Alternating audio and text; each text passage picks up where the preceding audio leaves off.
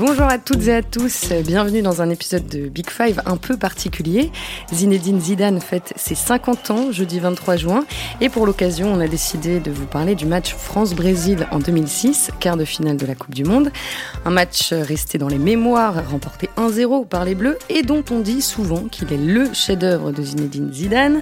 À 34 ans, le numéro 10 avait réalisé une performance fantastique, enchaînement de gestes techniques de grande classe, vision du jeu toujours aussi exceptionnelle et puis, cette seule et unique passe décisive pour Thierry Henry. On va revivre ce France-Brésil, décortiquer le match de Zidane. Quelle a été son influence réelle sur le scénario? A-t-il vraiment livré ce jour-là sa plus grande prestation? Aujourd'hui, on vous emmène 16 ans en arrière. C'est l'occasion peut-être de vous plonger dans un souvenir délicieux ou d'en apprendre un peu plus sur une rencontre légendaire et sur le joueur d'exception qu'était Zinedine Zidane. Pour en parler avec moi, Dave Apadou de France Football. Bonjour Dave. Bonjour, amis de la poésie et de la roulette de la Castellane. et Timothée Pinot est là également, un pied à FF, un pied à l'équipe. Bonjour Timothée. Salut Marie, bonjour à tous. Et puis nous sommes en ligne avec Vincent Duluc qui interrompt momentanément ses vacances pour participer à Big Five. Bonjour Vincent. Bonjour tout le monde. Voilà, vous avez le casting et le menu maintenant, on peut commencer. Son premier ballon donne le ton d'un récital, d'un homme au sommet de son art, de quelque chose d'un absolu. Il met le pied sur le ballon et se dégage d'une roulette. C'est d'une simplicité merveilleuse. Voilà comment Olivier Margot décrivait le début du match de Zinedine Zidane dans l'équipe au lendemain de la victoire des Bleus contre le Brésil. Un article écrit évidemment à chaud, peu de temps avant le bouclage. Aujourd'hui, nous, on a 16 ans de recul. Alors, est-ce que Zidane a vraiment atteint le sommet de son art pendant ce légendaire France-Brésil? Avant d'attaquer, on va se remettre un petit peu dans, l'ambiance. Dave, je commence avec toi. Où étais-tu et que faisais-tu le 1er juillet 2006 J'étais en stage à l'équipe, alors à la rubrique tennis pour le coup, mais, euh, oui j'ai suivi cette Coupe du Monde euh, à l'équipe et euh, effectivement euh, tout ce tout ce parcours complètement euh, insensé d'une équipe de France que qui a failli passer par la fenêtre au, au premier tour avec Zidane suspendu au troisième match. Donc ça veut dire que possiblement l'équipe de France pouvait être éliminée sans Zidane et c'était sa dernière compétition évidemment. Et à partir du du, du, huitième de finale contre, contre l'Espagne, c'est le début de la grande mm. aventure et il y a ce sommet euh, contre, contre le Brésil, un sommet individuel et un sommet collectif parce que c'est là que l'équipe de France maîtrise le mieux son, son mm. sujet. Tim, même question Moi, j'étais trop petit pour être en stage à ce moment-là, euh, mais je me souviens avoir regardé le match comme beaucoup de Français avec euh, quelques quelques personnes à la maison, des invités. Euh, c'était un peu l'euphorie parce qu'effectivement il y avait eu la surprise contre l'Espagne et puis là on s'attend au gros match c'est l'histoire particulière contre le Brésil et puis évidemment il y a ce, ce feuilleton ce fil conducteur de peut-être le dernier match de mm. Zidane donc ouais il y avait beaucoup d'excitation et c'est les premiers gros gros souvenirs de foot Ouais, euh, bah, pareil pour moi. Euh, Vincent, toi, tu étais à Francfort euh, pour le journal. Quel souvenir tu gardes de cette journée avant le début du match? Eh ben, Moi, effectivement, j'étais à Francfort. J'ai pas un souvenir particulier de la journée, mais j'ai un souvenir fantastique de l'avant-match. D'abord parce que la tribune de presse était à 20 mètres du terrain. On était dans le niveau bas de la tribune à Francfort. Il faisait, ça avait été une journée magnifique. On était à, à 20 mètres de l'endroit où tout allait se passer. Donc, on savait que, ça allait décupler les émotions, parce qu'on a beau dire, le, ressenti des émotions dans un stade, il dépend de, notre emplacement. Quand et quand il faut prendre l'ascenseur sur sept étages comme au Vélodrome ou sur euh, six étages comme à Lyon, ben une fois qu'on arrive sur place, on n'a pas le même point de vue que quand on est à 20 mètres de l'action. Et là, et là, on savait qu'on allait être à 20 mètres de l'action, donc on avait cette, cette excitation formidable. il y avait aussi le, l'excitation formidable qui existait depuis les huitièmes de finale, parce que c'était la première fois qu'on ressentait de nouveau ces, ces sentiments pour un été de l'équipe de France depuis, depuis l'été 2000. En 2002 et en 2004, euh, tout ça s'était passé beaucoup trop brièvement. Il n'y avait, il y avait pas eu cette espèce d'élan et de bonheur national qu'on retrouvait là, après la victoire contre, contre l'Espagne en huitième. Donc il y avait cette excitation, et juste avant le match, même si je ne veux, pas, je veux pas déflorer peut-être la, la, la, narration du podcast, mais juste avant le match, ce qui est fantastique, avant que ça commence, c'est de voir sur grand écran et sur nos écrans de contrôle la scène qui se passe dans le couloir. Mais là, peut-être que peut-être qu'on en parlera plus tard. Mais cette scène-là, elle est complètement fondatrice et, c'est elle qui lance finalement le, qui lance cette journée incroyable. On va, on va y revenir euh, évidemment rapidement. Juste, Dave l'a fait un petit peu au début, mais il faut rappeler que la France arrive en Allemagne avec très peu de certitude et sort euh, d'une phase de poule pénible, donc deux nuls euh, contre la Suisse et la Corée du Sud. Un succès à l'arraché contre le Togo, sans Zidane donc.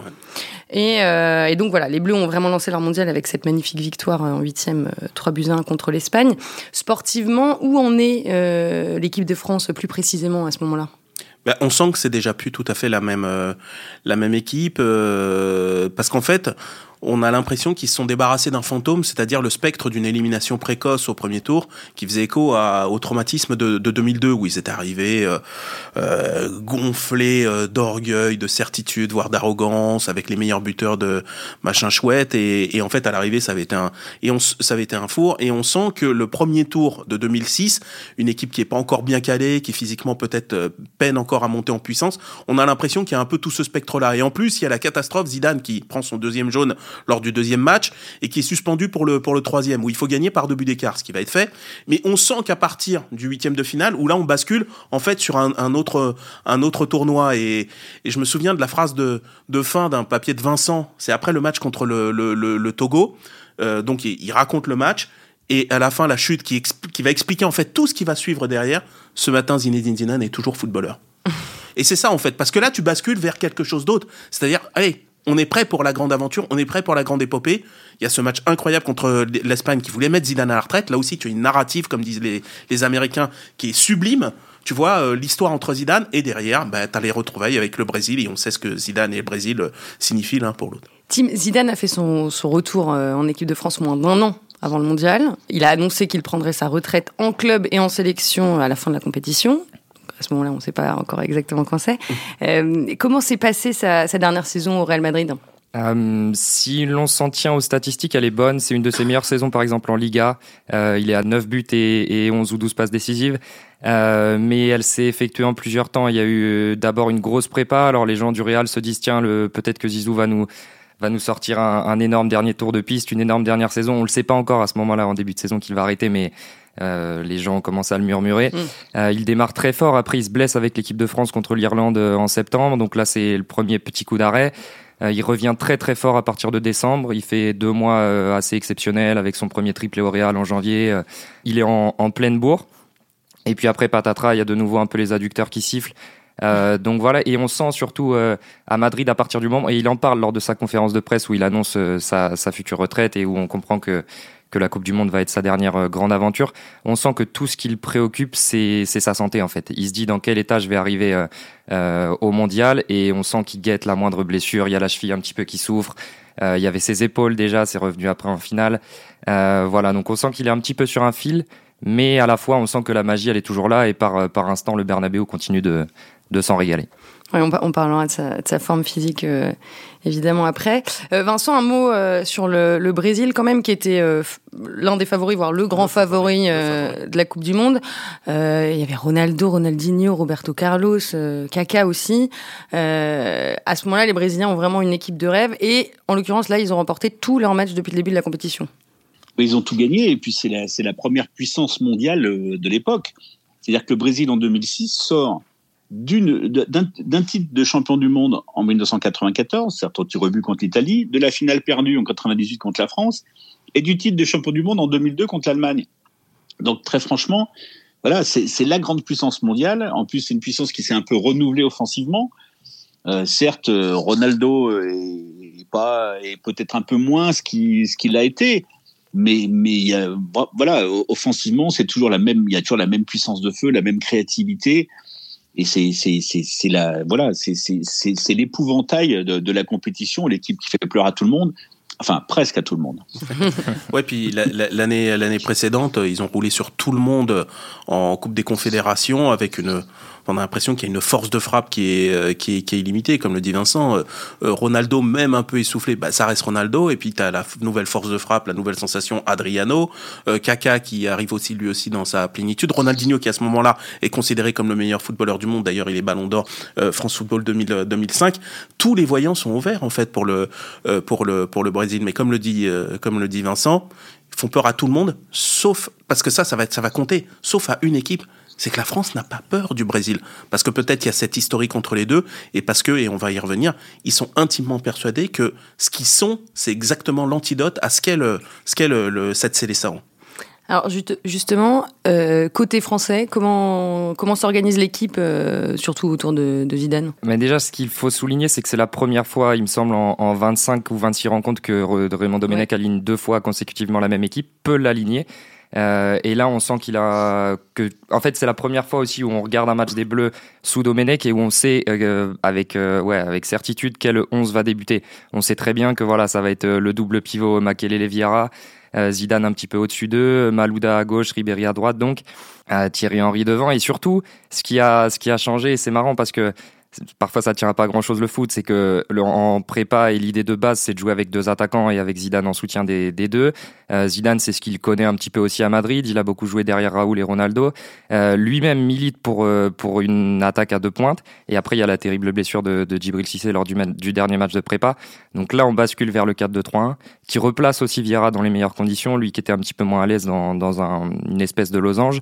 quand il était un peu à droite là. Voilà, il avait pas trop ça et, et donc voilà pour la première fois, nous, on arrive avec beaucoup de certitude, là où c'est le Brésil qui aurait dû en avoir, en fait. Mais les mecs, en plus, comme le disait Dave, sont en mission et savent qu'avec cette ossature-là et le génie qu'ils ont euh, au cœur du jeu, tout est possible, en fait. Euh, petite précision, on, le dit, l'équipe de France, on peut, on peut dire avant le coup d'envoi qu'elle va être, qu'elle va être équipée. On sait, on connaît le schéma, à la fois le 11 et à la fois le, son, son dispositif. La surprise vient du fait que les Brésiliens changent, eux, leur, euh, leur dispositif. C'est-à-dire qu'ils enlèvent Adriano pour ajouter un milieu en, plus, en l'occurrence Juninho, celui de Lyon. Donc euh, déjà, ça veut dire que peut-être avant le match, il y a du côté brésilien une petite crainte quand même de ce qu'est cette, cette équipe de France. Et avant le match, celui qui change un tout petit peu son, son fusil d'épaule, quelque part, il traduit quelque chose. Ouais, et puis alors imaginez en plus quand votre plan vole en éclat euh, dès le premier ballon que, que Zidane touche, ou presque. On y reviendra. Mais... Alors juste avant de basculer sur le match, Vincent, est-ce que tu peux revenir sur, euh, sur ce que tu as appelé tout à l'heure la scène fondatrice dans le couloir avant le début du match? Donc les, Brésiliens et les Français arrivent dans le couloir côte à côte à Francfort. Ils sont, allez, ils sont à 25 mètres de nous, mais là on les voit pas. Mais sur le grand écran du stade, et, je pense qu'on le voit. Là, je ne sais pas si on l'a vu en direct à la télé, mais j'imagine que oui. Mais nous, sur, nos écrans de contrôle, on, a vu cette scène qui a dû durer à peu près une minute. Et en fait, les Brésiliens arrivent complètement concentrés, le visage un peu fermé, euh, loin de l'idée un peu samba joyeuse qu'on qu'on peut avoir du Brésil avant un match alors que les Français sont complètement décontractés, qui sourient, qui plaisantent. Et, et, là, très franchement, je me souviens très bien, on se tourne avec les autres à l'époque qui, qui, suivions l'équipe de France. Il y avait Olivier Margot, il y avait Régis Testelin, il y avait Bernard Alliance. on se tourne, on se dit, mais, mais ils vont les tordre. Ils vont les tordre. En fait, on sentait qu'il y avait quelque chose, qu'il y avait déjà quelque chose de, l'ordre de l'ascendant, déjà dans ce moment-là, et et que dans l'approche du match, euh, les, Bleus avaient déjà pris l'avantage. Ce qui a été confirmé par, euh, par les joueurs d'ailleurs. Euh, ils ont dit qu'en fait, c'est le match sur lequel en fait ils avaient absolument aucune inquiétude. Et pourtant, ce qui est paradoxal, c'est qu'en face, tu as la meilleure équipe du monde, qui est au complet, qui a toutes ses armes, et l'équipe de France à ce moment-là a la certitude que mais c'est bon, c'est pour nous. C'est ça qui est fou. C'est peut-être aussi parce que beaucoup de, joueurs se connaissaient et jouaient ensemble euh, en club. Ouais, bien sûr. De, au Real, au Bayern, à Arsenal. Cette, équipe a démystifié euh, la, mystique brésilienne. Pourtant, il y avait de quoi être impressionné. Euh, tu avais du, du ballon d'or au mètre carré quand même. Et, voilà. Et c'est vrai qu'ils les ont, ils les ont démystifiés en, rappelant ce qu'ils sont. C'est-à-dire que, ce que ce que disait Thierry Henry, ils sont brésiliens, mais on est français et pas n'importe lesquels quoi. C'est-à-dire que euh, dans cette équipe, euh, il y avait plein de joueurs qui auraient eu sa place en leur place en face. Alors pour en revenir à, Zidane, euh, au-delà de sa, première prise de balle dont je parlais en intro, comment se passe son début de match? Le début de match est un peu particulier parce que déjà ce qu'il faut noter c'est qu'il touche beaucoup le ballon. Je veux dire dans la dans la manière dont il appréhende ses sa gestion du tempo, parce que parfois on le voit jouer très très simple euh, après au fil du match, mais durant les 20 premières minutes, on a presque l'impression que il veut un se mettre en confiance, deux peut-être envoyer un message aux Brésiliens, et, voilà, donc il a le ballon vraiment qui lui colle au pied, euh, ça c'est assez caractéristique, mais je veux dire il le conduit beaucoup, euh, et après paradoxalement il rate un peu les derniers gestes ou les avant-derniers gestes, il cherche Thierry Henry une ou deux fois, mais il manque un petit peu de justesse. Voilà, donc on, sent qu'il est très sûr de lui techniquement, il manque peut-être ce cette petite euh, passe parfaite quoi qui vont qui va intervenir un petit peu plus tard dans la rencontre. Il y, a, une anecdote sur euh, la fameuse euh, première roulette où il se sort dès les premières secondes de la de la pression de la pression adverse et qui fait se soulever le stade. À ce moment-là, Raymond Domenech se tourne vers Mokovski une fois qu'il a vu la roulette et il lui dit c'est bon, on a gagné. Et en fait, il l'explique plus tard, c'est qu'en fait, le plan, c'était de sortir de la première pression brésilienne, parce que derrière, le jeu s'ouvre. Et qu'à partir du moment où il voit que Zidane est dans les, dans les bonnes dispositions pour faire ça, alors qu'il y avait un doute sur sa participation, parce qu'on on le saura après, mais Zidane était blessé, il y avait une, il s'était fait une tension à la cuisse sur sa frappe contre, contre l'Espagne. Euh, D'ailleurs, il s'échauffe à 12, on a oublié même qui était le 12e. J'essaie de retrouver, j'ai pas, pas, pas trouvé qui était le 12e qui s'était échauffé au cas où Zidane pourrait pas. Non? Eh bien, je crois que, la logique vaudrait que ce soit Vicage de réseau, tu as raison, euh, Vincent. Mais en tout cas, quand il fait cette, cette roulette, c'est-à-dire qu'il est dans, une bonne disposition. Aussi, hein. Pardon? Ça peut être Viltord aussi, oui. Euh, D'après ce que me dit Raymond, il déduisait que c'était possiblement Dorasso, mais il en est pas, il en était pas, il en était plus tout à fait sûr. Et en fait, quand il sort de cette pression, ouais, donc l'anecdote, c'est que Raymond se tourne vers Manco, Pierre Mankowski, et lui dit c'est bon, on a gagné.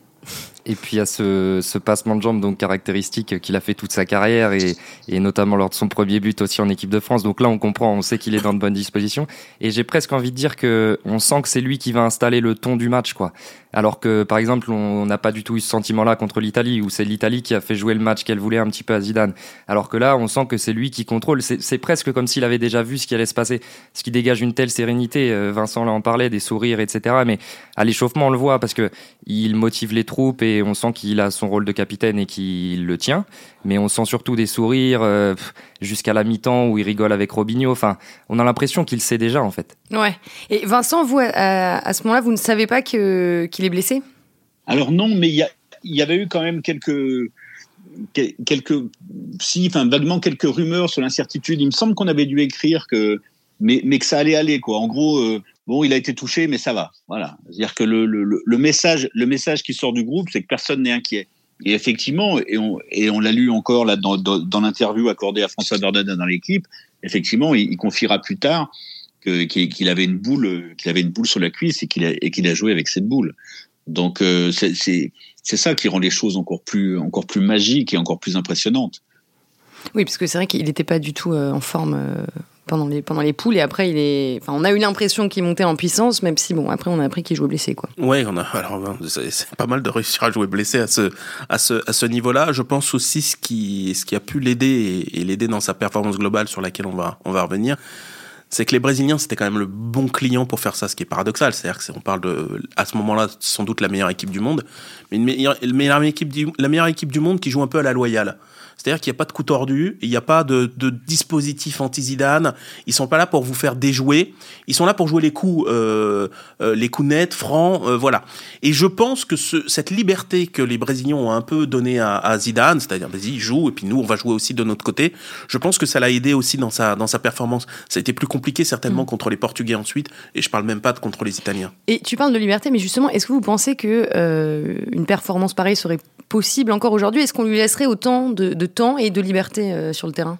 Ouais, j'ai failli en parler aussi euh, lorsque tu nous as demandé euh, comment s'étaient passées les premières minutes de la rencontre. C'est vrai qu'elle se joue pas sur un tempo très très élevé et, et, à la fin, ça accélère un petit peu, notamment sous avec les entrées de Cicinho et de Robinho pour le Brésil. Le tempo augmente un peu. Alors Zidane, il a encore quelques éclairs, mais euh, on sent que quand le tempo du match s'élève vraiment, après ça s'explique aussi parce que le, temps a avancé et qu'on joue la 70e minute, mais il est un petit peu moins rayonnant, on sent que parfois il est un peu pris, et du coup il manque même encore un petit peu de justesse dans ses derniers choix. Donc euh, pour répondre à ta question, c'est pas sûr qu'il aurait joué le même match euh, maintenant, même s'il voyait tout avant les autres, ce qui lui confère un temps d'avance très très précieux. Mais voilà, le tempo du match, en tout cas des premières minutes, est pas très élevé. Quoi. Vincent? Oui, mais je suis, je suis tout à fait d'accord avec, avec cette analyse. Ça, ça correspond complètement au, au souvenir que j'ai. C'est pour ça qu'ils n'avaient pas peur du Brésil. C'est qu'en fait, ils, ils savaient qu'ils n'allaient pas être agressés comme, comme ils auraient pu l'être, et surtout qu'ils avaient des armes. Ils avaient d'une part des armes athlétiques. Si jamais le Brésil voulait euh, voulait mettre un peu de muscle dans l'affaire, parce que il y a, y a quand même une donnée de, l'équipe qu'on n'a pas citée, c'est le carré, le carré, le carré défensif. On, a parlé du, du, milieu à double pivot Vieira Makelele, mais derrière Galasturam, ils ont fait une fin de Coupe du Monde absolument exceptionnelle. Je pense que je ne sais pas si c'est pas la meilleure charnière centrale qu'on ait, qu'on ait, qu'on ait vue de, de, toute l'histoire des Coupes du Monde pour l'équipe pour de France. Parce que vraiment, c'était défensivement absolument fantastique. Donc, ils savaient qu'ils pouvaient répondre sur ce plan-là qui savaient techniquement, ils, avaient les armes. Parce que ce qu'on oublie, c'est qu'effectivement, Zinedine Zidane, il, incarnait la, maestria, il pouvait choisir le tempo du match, il, pouvait garder le ballon, il, pouvait trouer euh, euh, par une feinte à la prise de balle, enfin casser une ligne entière. mais cette équipe avait besoin aussi des jeunes jambes qui existaient sur les côtés, qui étaient celles de Sagnol et de Ribéry à droite, et de Abidal et Malgoda à gauche. C'était des gars qui avaient l'expérience de la Coupe du Monde, qui avaient tordu le Brésil pour cinq d'entre eux, si j'ai pas de bêtises, en 98. Barthez, Thuram, euh, Vieira, Henri, Zidane, voilà, les, ces cinq-là. Et donc, mais en fait, tout était réuni. Il y avait, il y avait la Mastria, il y avait la puissance et il y avait des jeunes jambes. Et ça, et, ça plus l'été avançait, plus c'était indispensable. C'est aussi le, talent des autres qui a permis à, Zidane de, de, réaliser ce match-là. Ouais, bien sûr, et je pense qu'il en est, il en, il en est conscient. Le, le, match du, de ce que Vincent appelle le, le carré euh, défensif, euh, la charnière euh, défensive et la charnière du, du milieu de terrain a déjà annihilé une des grandes forces euh, du, euh, du Brésil, qui avait pas un jeu sur les côtés euh, extraordinaire sur le plan offensif. Euh, c'était des, des, milieux intérieurs, c'était Ronaldinho et Kaká notamment qui qui plongeaient très très intérieur et ils étaient accueillis par qui? Par l'escouade de Vieira Makelele. Et si tu passes par miracle, bonjour derrière, tu as tu rames Galas. Donc faut se lever tôt le matin quand même pour les pour les passer. Et là où où le dispositif français a été a été très très bon, c'est que Zidane ne redescendait pas trop bas dans ces séquences-là. C'est-à-dire qu'il restait derrière les deux, euh, euh, les deux relayeurs brésiliens, en fait, pour ce qu'on disait, échapper à la, à la, à la pression. C'est-à-dire que s'il touchait le ballon avec ensuite derrière les deux relayeurs brésiliens, c'est-à-dire Zé Roberto et Juninho, ça aurait pu être ça aurait, ça aurait, pu être compliqué. Or là, il s'arrangeait pour rester justement derrière ce, premier ce premier rideau euh, brésilien pour être touché par des joueurs qui arrivaient à le, toucher, que ce soit Vira ou, ou Makelele, parce qu'ils avaient une, une, bonne relation technique avec lui. Et derrière, le jeu s'ouvrait, parce qu'il restait plus, en gros, que euh, un seul défensif euh, euh, brésilien. Donc ça, ça a été aussi le l'espèce de, de, de, petite trouvaille du plan du plan tricolore, c'est-à-dire d'éviter à Zidane de descendre trop bas, parce que là, il se serait pris la pression et ça aurait été plus compliqué. Du coup, on a l'impression que, que les intentions offensives du Brésil sont pas claires, là où c'est la clarté absolue côté français. Parce qu'on ne sait pas qui conduit le jeu brésilien au final. Comme on voit pas trop Ronaldinho, on voit pas trop Kaka, alors que nous, notre plan paraît limpide, on, voit très bien où on veut en venir. Bah Zidane va toucher deux fois plus de ballons que Ronaldinho. 92 ballons touchés. Exactement, et, Ronaldinho en touche même pas 50, je crois. Donc, euh, donc voilà, il y a une différence d'influence entre les deux euh, numéros 10, même si ils n'ont pas exactement euh, le même profil, mais le fait est que les Brésiliens ont tenté des coups, alors que les, les, les Français maîtrisaient globalement le tempo du match.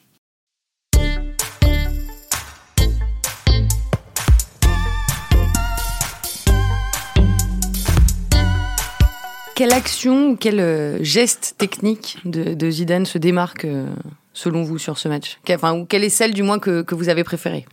Moi, c'est la première. Euh, non, en fait, il y, y, en a deux. C'est la première roulette pour ce qu'on a dit, c'est-à-dire le tempo qui donne à, l'indication qu'il donne sur sa santé du jour et euh, le fait que les Brésiliens va falloir qu'ils travaillent dur pour l'arrêter et, et puis cette percée qu'il fait en fin de première euh, période où il part euh, un peu côté gauche dans son propre camp et il fait une première feinte de passe où le, le, premier Brésilien mort, il fait un crochet extérieur, un deuxième crochet extérieur et il servira qui part qui part qui part dans l'axe. J'ai adoré cette action parce que pour le coup là elle se fait à une vitesse mais hallucinante, à la fois gestuelle mais aussi de course et de, de prise de décision.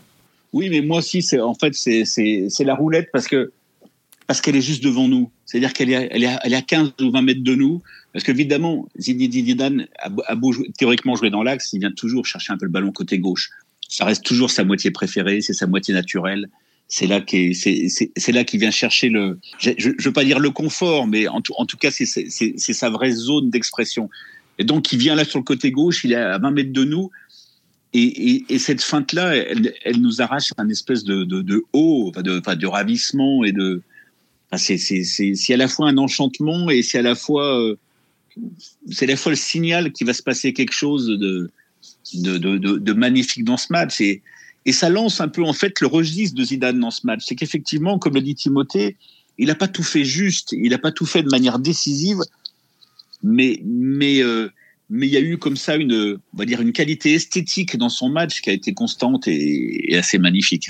C'est pour ça que c'est le, je trouve que c'est un match euh, assez euh, symbolique, à défaut d'être le meilleur match de Zidane en, bleu, mais je trouve que c'est un des plus symboliques parce qu'en fait, ça reflète exactement euh, ce qu'est ce qu'est ce qu'est Zidane, c'est-à-dire euh, cette espèce de d'aura qui fait que bah, il y a lui et les autres. Et c'est comme ça, et ça s'achète nulle part. Et ça, c'est très, très, important que tu dises, parce que parmi les gens qui nous écoutent, il y en a certainement qui n'ont jamais vu euh, jouer euh, Zidane. exactement. Pour moi, il y a trois, euh, il y a trois éléments un peu euh, constitutif de ce qu'est de ce Zidane et de la mystique Zidane, c'est-à-dire donc ce que je dis, c'est-à-dire cette espèce de rayonnement euh, qui fait qu'il a il a barre à peu près sur euh, sur sur tout le monde sur un terrain, c'est-à-dire que le jeu passe par lui, il a autorité sur ses partenaires et même un peu sur ses adversaires. On parlait du pouvoir de, de fascination. Il y a la grâce. C'est-à-dire que ce match-là, en fait, on se rappelle des gestes de, de, de, Zidane. Et on a l'impression que c'est plus sa gestuelle que véritablement son, son, son efficacité. Et le troisième élément, Zidane, c'est l'homme du destin. C'est-à-dire, non mais c'est vrai. C'est-à-dire que c'est pas un footballeur qui a des stats incroyables sur la durée. Et d'ailleurs, je pense que dans le football d'aujourd'hui, il serait critiqué sans doute davantage pour avoir des saisons pas tout à fait pleines, pour pas toujours marquer. Je crois que son maximum sur un championnat, ça doit être 10 buts, je crois, euh, euh, de, de, de, mémoire. Donc c'est-à-dire c'est un football d'un autre temps, d'avant les stats, euh, d'avant du, d'avant le football qui s'observait à la loupe tous les trois jours. Zidane, il y a eu des, des, des, des saisons où pendant des mois et des mois, franchement, il, il sortait pas des, des, des gros matchs. Mais par contre, dans tous les grands moments, il est là. C'est fou ça, cette capacité. C'est pour ça que je dis c'est l'homme du destin. C'est-à-dire que ce jour-là, il donne la passe décisive à Henri. Alors le truc qu'on attend depuis le début de mm. leur carrière commune, ça arrive ce jour-là. C'est fou quand même. Contre le Brésil avec toute la symbolique qu'il y a. Il le dit d'ailleurs dans, l'entretien du jour dans l'équipe qu'il a toujours été meilleur en fait quand, quand le plus l'altitude s'élevait, plus plus lui ça lui correspondait. Et il y avait quelque chose qui le qui le transcendait un peu. Et ça s'est produit face au Brésil et ça s'est produit à d'autres reprises dans les grands matchs de, de l'histoire euh, récente de l'équipe de France. Vincent, toi aussi, tu penses qu'il aurait peut-être plus de mal euh, dans le football d'aujourd'hui, pour reprendre les mots de Dave Non, pas du tout. par, définition, je pense que les grands joueurs de toutes les époques auraient été aussi les grands joueurs d'aujourd'hui qui se seraient adaptés. Parce qu'ils ils ont toujours eu des capacités d'adaptation supérieures à tous les autres. Donc, ils se seraient adaptés à autre chose, ils seraient peut-être préparés autrement, il aurait peut-être fait plus de muscu, il aurait peut-être fait d'autres choses, mais il se serait adapté pour que son, pour que son génie, dans tous les cas, fasse la différence et fasse de nouveau la différence. Mais là, j'ai quand même pris un coup de vieux, comme il dit que tout le monde n'avait pas vu jouer Zidane. Déjà qu'il a fallu que je, que je me fasse à l'idée que tout le monde n'avait pas vu jouer Platini, je trouve que le monde change un peu trop vite. Mais au-delà de ça, je suis complètement d'accord évidemment avec ce, avec, avec ce que vient de dire Dave sur, sur Zidane, joueur du destin. Pourquoi ce gars-là qui marque jamais marque deux buts dans sa première sélection? Pourquoi ce type qui marque pas de but, il marque deux buts pour sa première finale de Coupe du Monde?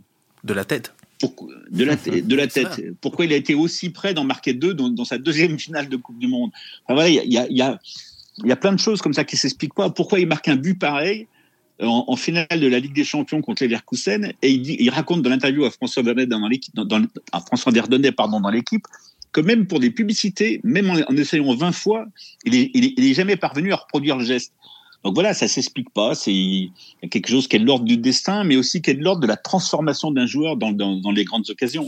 Il y a forcément une transformation chez lui. C'est, il n'y a pas de hasard. On ne croit pas au hasard pour ces choses-là.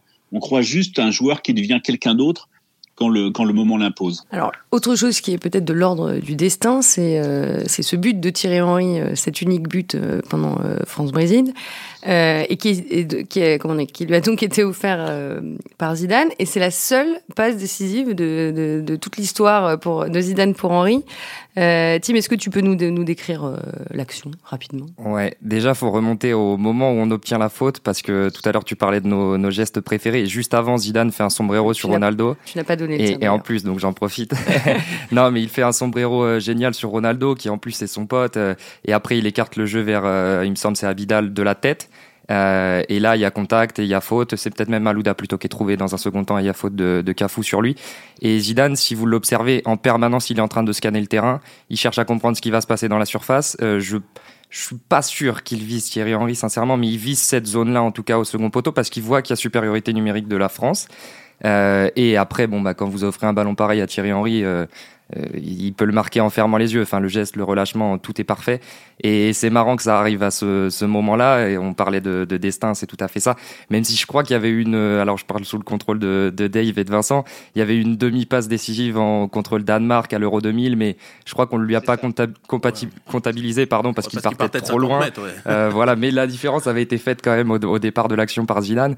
Euh, mais voilà, non, le coup franc est parfaitement frappé. Et ce qu'il faut souligner aussi, c'est que, alors il me semble que c'est en début de seconde période, euh, Zidane est à deux doigts de déjà toucher la tête de Thierry Henry sur un coup franc. Alors c'est complètement euh, euh, l'angle inversé, enfin c'est un ballon sortant pour le coup.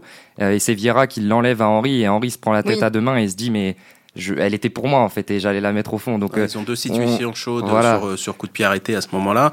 Et puis il y a toujours, hein, on parlait de mystique Zidane, il y a la mystique brésilienne sur les coups de pied arrêtés, Roberto Carlos qui est en train de regarder ses chaussettes, je sais pas s'il est pas en train de les remonter ou quelque chose. Il fait ses lacets. Voilà, il fait ses lacets. En tout cas, il suit pas du tout Thierry Henry. Et j'ai re-regardé sur image arrêtée le rapport de force dans la surface de réparation. Il y a trois Brésiliens contre cinq Français. C'est incroyable trois Brésiliens. Mm. Les autres, en fait, se sont arrêtés à, l'entrée de la surface de réparation. Kaká, Ronaldo, etc. Roberto Carlos, donc avec cette fameuse, cette fameuse scène un peu, un peu surréaliste. Et les Français, eux, sont en nombre. 5 contre 3. Ça n'existe pas, ça, en fait. Et ben, voilà, ils l'ont, ils ont été sanctionnés. Là encore, hein, les coups de pied arrêtés, le Brésil, euh, ben, on parlait de, de, Zidane et de ces, deux fameux, ces fameux deux buts en, finale de 98 et la, la fameuse phrase de Jacquet juste avant la finale.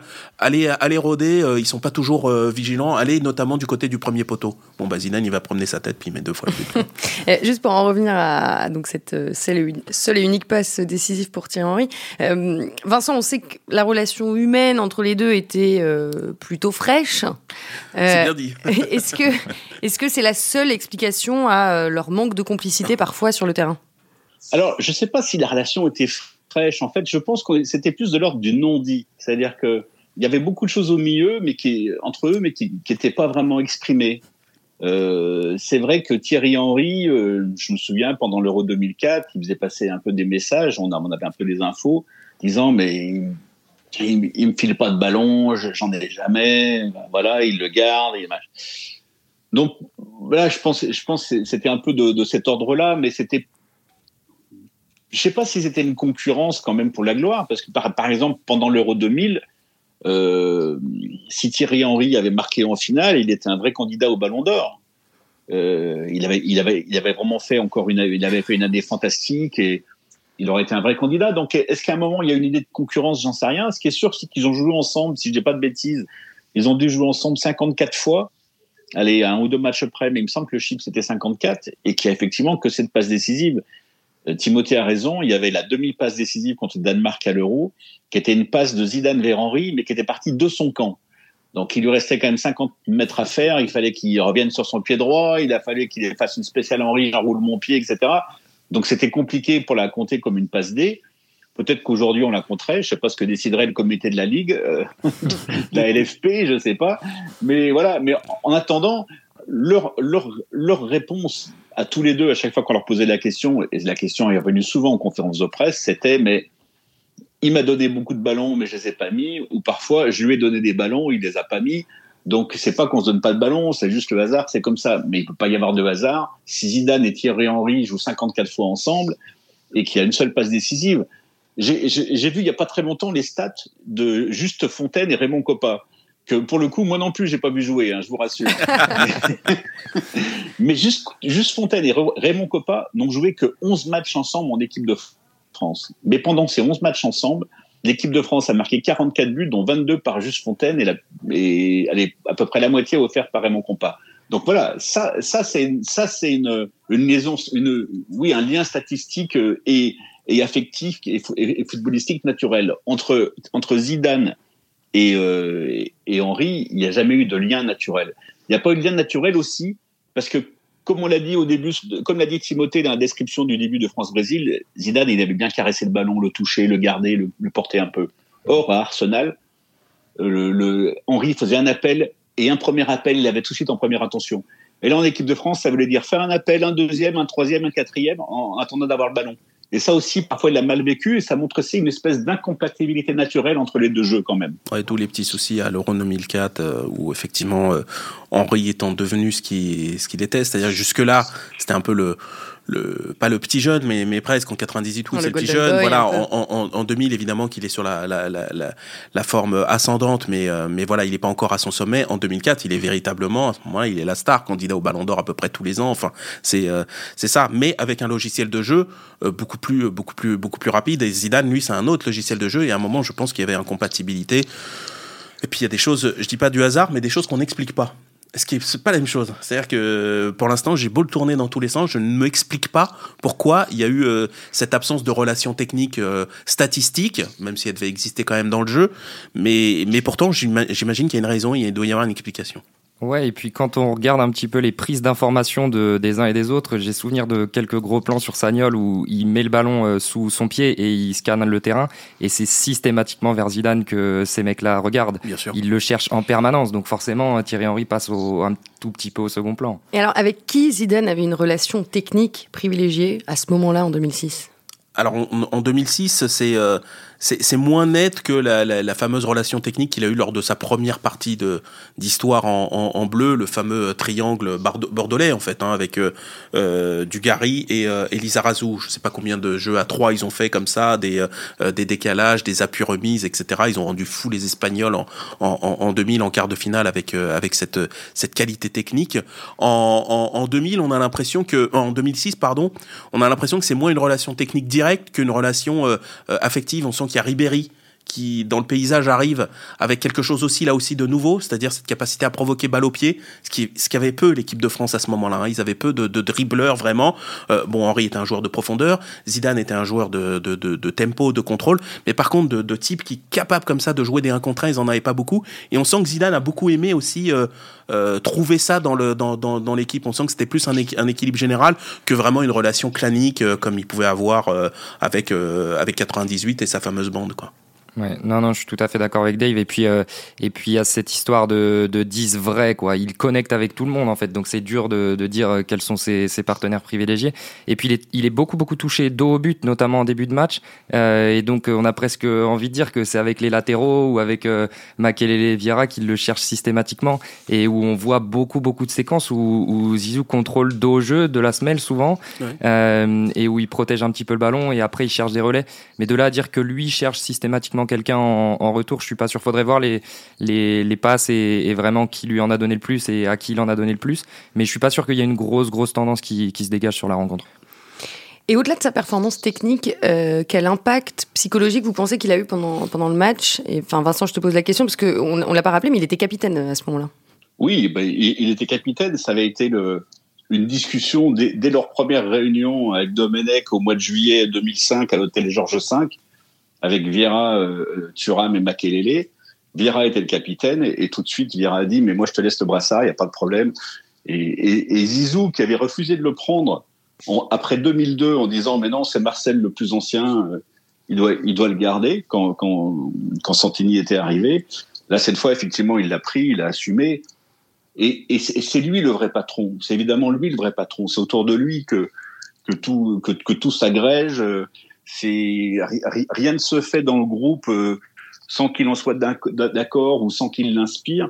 C'est lui qui, qui, est au milieu de, de l'organisation de leur repas euh, d'avant-veille de match ou de surlendemain de match où ils se retrouvent le soir. Et voilà, c'est il, est, il est au cœur de tout. Il n'a pas eu tout ce qu'il voulait. C'est-à-dire qu'avant la Coupe du Monde, il voulait Julie et Anelka et Domenech lui a refusé Julie et Anelka. En revanche, il lui a donné Barthez titulaire. Mais euh, donc il n'a pas eu tout ce qu'il voulait. Mais, mais, mais oui, c'est lui le patron. Et quand le patron commence un match comme il a commencé contre, contre le Brésil, bah, tous les autres se disent que ça va bien se passer. Et, et, euh, pour poursuivre, faut imaginer la mutation que ça a été quand même pour pour pour Zidane, c'est-à-dire que là où Platini était un patron euh, naturel, euh, quasiment euh, dès le début, quoi, dès le début de ses premiers pas euh, de, de, de, footballeur, que Deschamps a tout de suite été quelqu'un qui avait une autorité sur le groupe, à défaut d'en être le, le, leader technique. Zidane, ça a pris du temps cette cette cette mutation parce que il est ce qu'il est, parce que c'est un homme de peu de mots, parce qu'en 98 il y avait des tauliers au-dessus de lui qui géraient la maison et il se contentait d'être juste, je mets évidemment des guillemets, juste le meilleur joueur, en tout cas le leader le leader technique de cette de cette équipe. En 2000, c'est évidemment son son sommet, mais devenir ce qu'il est, c'est là où on voit que Zidane, c'est quand même quelqu'un qui est assez surprenant aussi. C'est-à-dire qu'humainement, il est devenu le taulier de cette équipe, euh, euh, vraiment le patron. Rien ne se fait sans lui, rien ne se décide sans, sans lui, même s'il n'obtient pas tout. Mais en tout cas, il est consulté sur tout et c'est déjà quelque chose. Et plus tard, qui imaginait que, qui, qui aurait imaginé qu'il deviendrait un entraîneur et cet entraîneur-là. Donc c'est incroyable en fait. On prend pour acquis ce qu'est Zidane, mais en fait quand on voit le point de départ, mais personne peut l'écrire cette histoire-là. En tout cas, ceux qui veulent et qui n'ont pas encore vu jouer, voir la version finale un petit peu de, de Zidane, il faut regarder ce qui se passe après l'ouverture du score et jusqu'à la allez, 75e minute. Euh, là, on a l'impression de c'est un vrai chef d'orchestre et, et il a il a des gestes même avec les bras. Parfois, il commande les courses des uns et des autres. C'est-à-dire qu'il est tellement à l'aise balle au pied que alors il contrôle de la semelle, il va faire un ou deux râteaux, euh, il remet une roulette. Et pour le coup, parce que tout à l'heure on parle de roulette, mais elle est à peine aboutie parce qu'il la touche qu'avec un seul pied. Mais là, quand Gilberto Silva sort sur lui vers la 70, euh, là c'est la vraie roulette complète, c'est pied droit, pied gauche, voilà. Et là on le voit dire à Vieira euh, écarte-toi en fait, je m'occupe de tout, je vais organiser la suite de l'action. Et après, voilà, il demande à Sagnol d'aller un peu plus haut, il demande à Malouda de venir intérieur. Enfin, on a presque l'impression qu'il a déjà basculé dans, dans, sa, dans sa deuxième carrière. Il n'y est pas encore, mais, mais c'est fou l'influence qu'il a sur les mm. autres. Quoi. Bon, si je vous suis, c'est peut-être pas le match le plus abouti euh, de sa carrière, mais en tout cas, c'est l'illustration parfaite de euh, toute l'étendue de son talent. Oui, euh, ouais, de, de l'étendue de son talent et de ses ressources du, euh, du, du, du, moment. C'est-à-dire qu'on n'imagine pas qu'il puisse être à ce niveau physique à la fois à ce moment-là de sa carrière et à la fois avec euh, cette blessure qu'on connaîtra finalement par, par, par la suite. Mais, mais par contre, pour moi, le match, le match euh, le, plus, le plus fort qu'il ait fait en équipe de France, je parle dans, dans le cadre d'une compétition évidemment, euh, c'est cette demi-finale de l'Euro 2000 euh, contre le Portugal. Là, il est à son sommet footballistique, technique, mental. Enfin, à ce moment-là, c'est un joueur c'est un joueur superlatif, mais vraiment superlatif tout le temps, quoi. C'est quelqu'un qui domine, qui domine la compétition, qui aurait eu évidemment son, son deuxième ballon d'or si à l'automne suivant il avait pas mis un coup de boule, tiens, tiens, sur un joueur de, de, de, de Hambourg. Mais, euh, mais c'est ce match-là contre les, le Portugal qui est le, le, plus fort. Mais celui contre le Brésil, il a un côté très, euh, très symbolique. C'est un, un, match un peu crépusculaire, mais un beau crépuscule, hein, comme un final en fait en, en forme de feu d'artifice. Vincent, tu, euh, tu suis Dave sur. Euh... Absolument. C'est pas le match le plus abouti, mais c'est un, un aboutissement magnifique. C'est l'aboutissement, c'est l'aboutissement dont on pouvait rêver. C'est le c'est le match dont on se souviendra le mieux de, de, de sa fin de carrière, puisque la demi-finale sera assez fermée et voilà peu spectaculaire et peu propice aux grands gestes techniques. Que la finale, on sait comment elle est finie. Mais pour ce, que c'est, pour ce qui est de son meilleur match en équipe de France, je voudrais d'abord faire une première parenthèse, dire que j'ai revu souvent ce France-Brésil. Euh, et que la première fois où je l'ai revu, je l'ai revu avec les yeux de l'amour pour Zizou en disant franchement, je le revois pour lui, ça va être magnifique et que chaque fois que j'ai revu ce match, je me suis dit, mais Thierry Henry, mais quel match il fait Mais quel match Mais quelle course Mais quel don de soi Quel replacement Il n'a pas arrêté de travailler pour l'équipe, il n'a pas arrêté de porter le ballon, parfois seul contre trois, contre quatre. Je trouve que Thierry Henry a été admirable ce jour-là. Je referme la parenthèse. Sur euh, le, son meilleur match, je suis d'accord avec Deb, c'est France-Portugal. Mais France-Portugal, mais c'est c'est le chef-d'œuvre absolu. Il est fort tout le temps, tout le temps, tout le temps, tout le temps. Il y a, il y a sur Internet, alors les jeunes qui n'auraient pas vu Zidane, ou les très jeunes qui n'auraient pas vu jouer Zidane, et je vous assure, j'ai du mal à m'en remettre, mais ça vous fera pareil quand on vous dira que, que qu'ils n'ont pas vu jouer Mbappé. Hein. T'inquiète, ça, nous fait déjà pareil pour ceux qui étaient pas nés en 98. voilà. Donc pour ceux qui n'auraient pas vu jouer Zidane, il y a sur Internet des montages de son match contre le Portugal. Ça dure un quart d'heure, 20 minutes. Et c'est un enchantement. Ah, avant de vous coucher, 20 minutes de Zidane et vous allez bien dormir. Ah ouais, on fait le beau rêve après, ouais. Et, pour le coup, je suis évidemment d'accord avec Vincent quand il dit que, que Zidane aurait pu jouer euh, en ce moment quoi, et, et dicter le, le jeu d'une équipe. Mais le, le, match contre le Portugal, là, pour le coup, le Zidane de l'Euro 2000, il est titulaire euh, encore dans le Real euh, d'Ancelotti actuellement. Parce qu'il y a une... Il y a une une impression visuelle qui est différente. Il va, il va beaucoup plus vite. C'est, c'est exceptionnel en termes d'intensité, ce qu'il fait, la rapidité de ses enchaînements, et puis les, la manière dont il peut déformer son corps un peu de manière euh, élastique pour contrôler certains ballons. C'est, je, ne sais pas s'il a tu, un... penses, tu penses au, contrôle poitrine où il se, il, se retourne. On parlait de, de ses plus beaux gestes. Je pense que celui-là, il est, il est extraordinaire parce qu'il euh, y a presque que lui qui peut le réaliser, comme la volée euh, contre les Verkusen. C'est des trucs qui mm. sont propres à lui et, et à la capacité qu'il a, ouais, à, ouais, presque à, se transformer quand il faut faire quelque chose que le jeu commande. Quoi. Juste pour dire qu'il y a une petite différence entre les deux qui est importante, c'est qu'en 2000, c'est encore le Zidane de la Juve, et qu'en 2006, c'est le Zidane de, du Real. Et je fais pas la différence au niveau de la préparation, c'est pas tellement ça que qui fait la différence. Pour moi, ce qui fait la différence, c'est la philosophie du jeu. À la Juve, il faut encore qu'il court. Euh, au Real, c'est une équipe de galactique qui s'intéresse au jeu que quand elle a le ballon et qui demande à Makelele de courir quand elle l'a pas. Et, et, en fait, donc ça, ça, ça, va transformer son jeu. Il va, il, il, sera beaucoup, il sera plus jamais aussi furieux qu'il a pu l'être effectivement euh, dans, dans, dans, ce match d'une intensité incroyable euh, à Bruxelles contre le Portugal. C'est capital parce que c'est la fameuse phrase de, de Di Stefano je vais au stade pour voir Zidane contrôler le ballon. Et en fait, au Real, il devient, il devient de manière absolue et presque ultime euh, ce prestidigitateur avec avec le, le ballon. Mais c'est vrai qu'il y a moins le, la notion euh, d'effort permanent qui lui est demandé à la à la Juve et qui en a fait le joueur absolu de 2000. Je sais ce qu'il me reste à faire, c'est aller voir ce France-Portugal euh, de, Ça, c'est du de l'Euro tu vois, je te le signe, là, des feuilles 2000. de papier, je te le signe, tu, tu, tu vas pas regretter. Je vais faire ça tout de suite. Euh, bon, c'était vraiment un plaisir de d'écrire et d'animer euh, ce podcast depuis le temps qu'on avait envie de, de parler de parle Zizou, le joueur dans Big Five. Merci beaucoup euh, à tous les trois, Dave Apadou, Vincent Duluc et Timothée Pinon. Euh, Vincent, je te laisse replonger dans tes vacances bien méritées. Euh, merci aussi Merci. à Antoine Bourlon et à nos amis d'Opta. Et puis euh, merci à vous de nous avoir écoutés.